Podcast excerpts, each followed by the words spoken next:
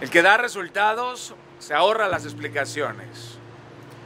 Un líder no tiene nada que perder cuando lo, cuando lo ha dado todo por los demás. Es más, un líder no tiene nada que ocultar cuando se atreve que todos lo vean. Un líder no tiene nada que demostrar con palabras cuando sus hechos lo respaldan.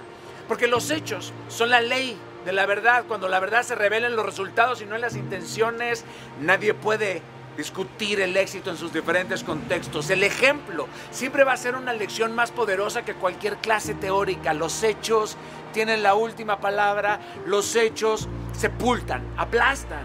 Es muy triste ver a líderes hoy por hoy que se victimizan, naciones que ponen primero a su presidente antes que a su patria.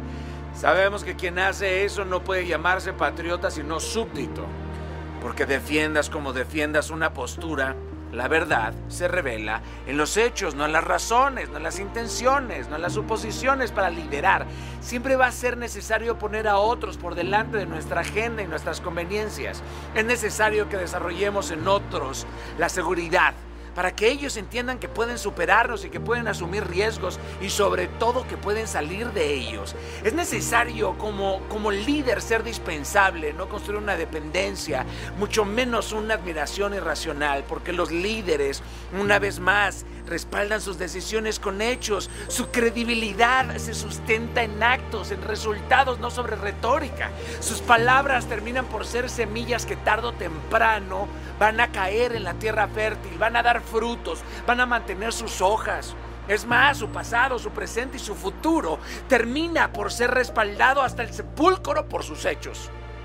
El jefe a comparación es alguien que puede recibir un pago por su trabajo pero no tiene su corazón puesto en el trabajo. Vigila el negocio mientras que el negocio le aporte beneficios personales y no sean obviamente beneficios comunitarios. Cuando solamente seas un jefe, ante una traición o un rechazo, tu nivel de compromiso se empieza a extinguir así. Es más, te vas a dar cuenta que no puedes sostener las promesas que hiciste al inicio. Y es ahí en donde tú y yo seguimos el camino de Pedro. Negamos tres veces, ¿no? Pero, pero cuando nuestro compromiso está en el corazón de la causa, en el corazón de la gente, nuestro liderazgo no desaparece.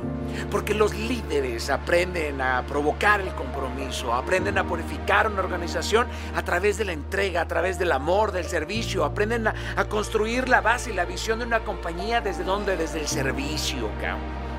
Es más, si tú te atreves a pedir un nuevo nivel de compromiso en tu compañía, pronto vas a ver a la gente irse. Esos que estaban dubitativos se van a ir porque el compromiso siempre clarifica y purifica un equipo. Y si compartes conmigo la fe, entonces tu modelo a seguir es Cristo. Cristo en su condición de hombre no solamente tiene un mensaje, Él es el mensaje y es igualito a su mensaje. Nosotros podemos avanzar en la intención de, asemejarnos a este camino, a estas enseñanzas. Claramente la distancia es enorme con relación a la perfección de Cristo pero siempre podemos apelar a seguir su sensibilidad. Siempre podemos aprender a profundizar en esa guía.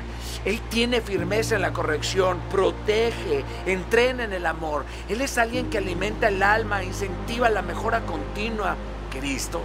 Cristo es la imagen más alta y sublime de un líder, es la máxima expresión de las virtudes de un líder. ¿Y tú eres un líder o eres un jefe?